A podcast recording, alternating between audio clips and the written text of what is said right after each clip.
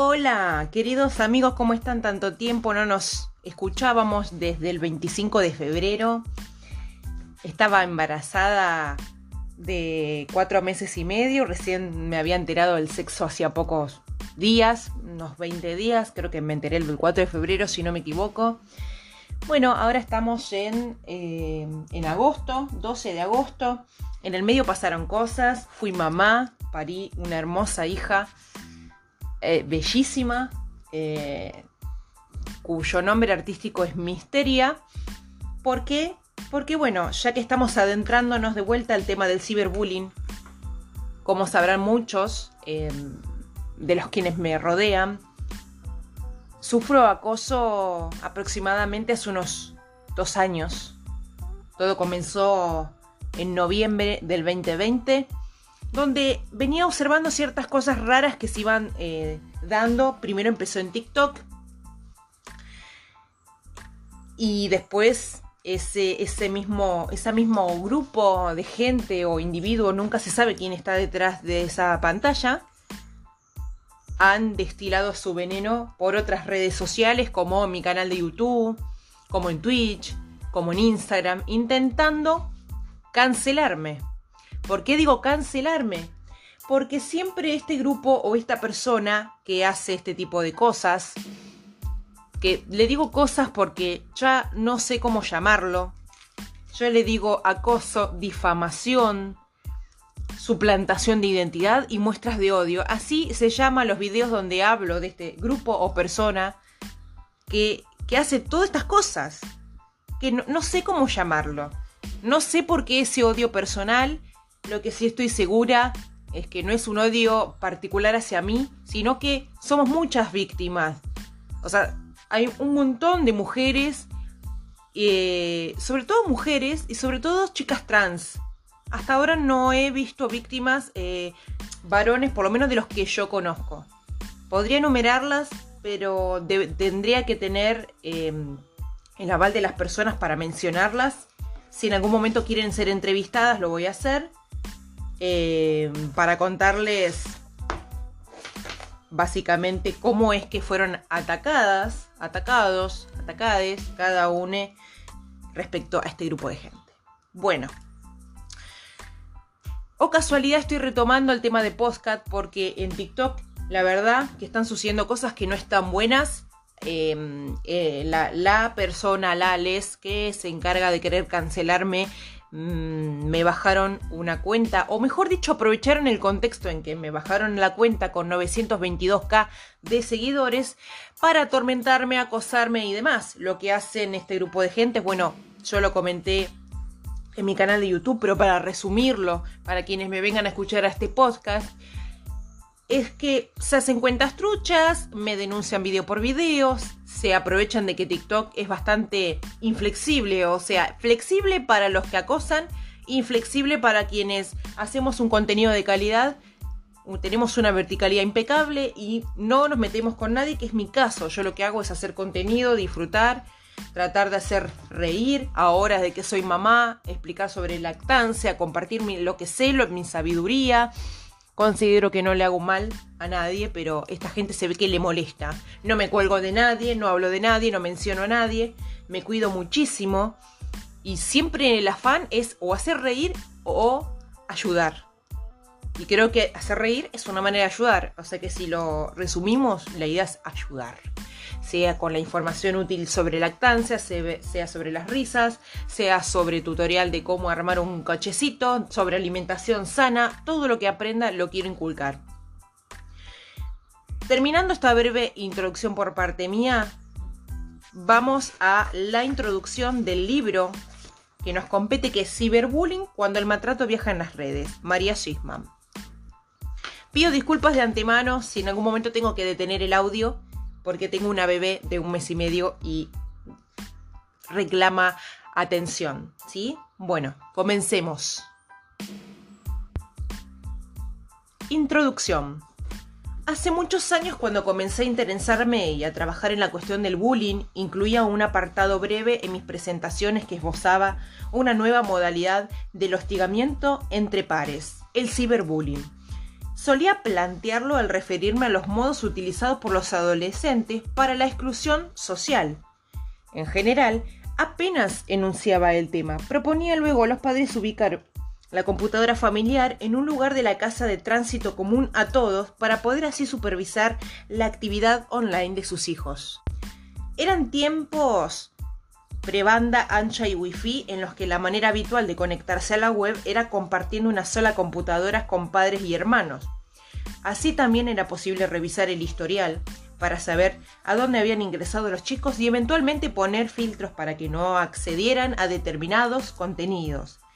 ¿Qué lejos quedó esta escena? Hoy hemos superado la primera década de la vida eh, de las redes sociales, mientras la carrera tecnológica de teléfonos celulares y tablets parece acelerarse al infinito.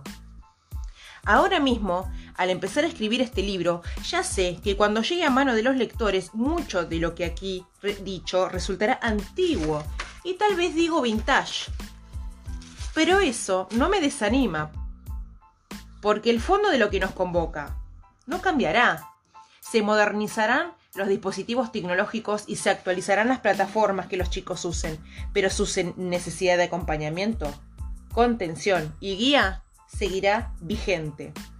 En los últimos años se ha recorrido toda Argentina y varios países de la región brindando talleres de prevención del bullying a niños y adolescentes, en cada lugar, desde Jujuy a Tierra del Fuego y desde Misiones a La Rioja, los chicos me expresaron sus ideas, sentimientos, dudas al respecto, tanto de lo real como de lo virtual.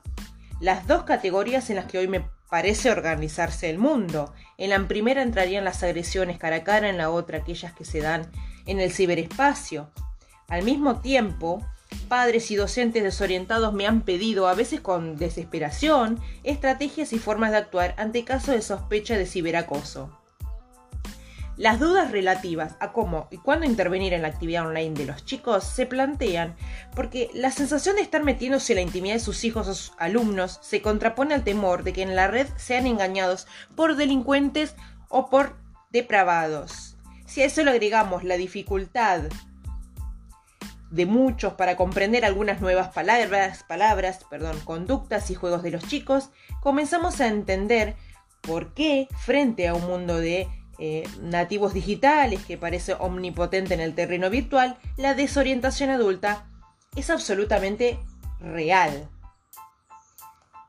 En este libro quiero abordar este nuevo mundo cotidiano que confunde, mezcla, intercala, superpone y entretiene y dispersa un mundo absolutamente fascinante que vino para quedarse. Por más resistencias y enojo que podamos plantear, debemos aceptar que no hay marcha atrás.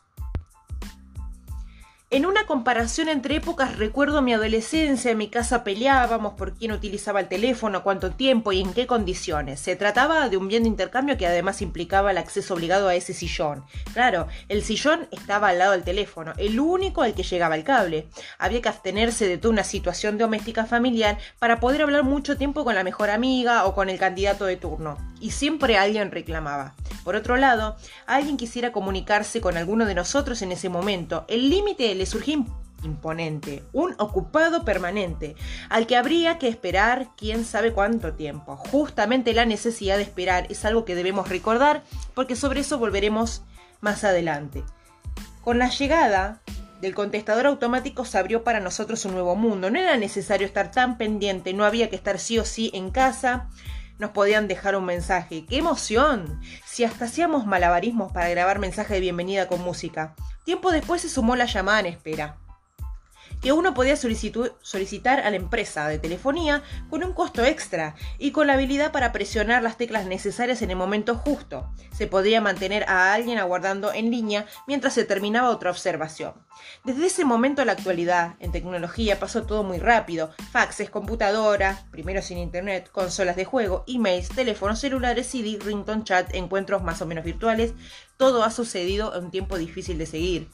Este libro tratará de acompañar a las familias y a las escuelas en esta carrera, veloz hacia las actualizaciones que a veces nos imponen los chicos.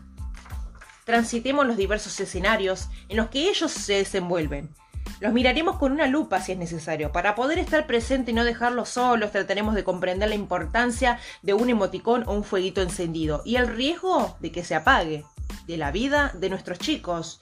Pensaremos cuántas veces sea necesario cuál es el mejor lugar para instalarlos frente a ellos. Tomaremos como eje principal el ciberbullying y a partir de allí indagaremos en las nuevas formas de comunicarse que tienen los chicos y no tan chicos los riesgos que supone la soledad en Internet, en particular los modos de utilizarlo, los vínculos o la falta de ellos a partir de una interrupción de esta invasión tecnológica de la familia. Comenzaremos por reflexionar acerca de los mundos en los que mueven los chicos. ¿Será para ellos tan clara la diferencia entre el mundo real y el mundo virtual que mencionábamos arriba? ¿Existe esa diferencia? ¿Qué sucede con la posibilidad de corte en la espera entre un mundo y la del otro? ¿En cuál de ellos estará la escuela? Lo que debemos tener muy en claro es que todas las emociones generadas en el mundo virtual tienen un efecto absolutamente real. Aquello que se despierte, genera en una pantalla, sale de ella y luego quien lo siente, lo siente de verdad y lo siente mucho más fuerte al imaginarse el vasto público al cual llegaron los contenidos.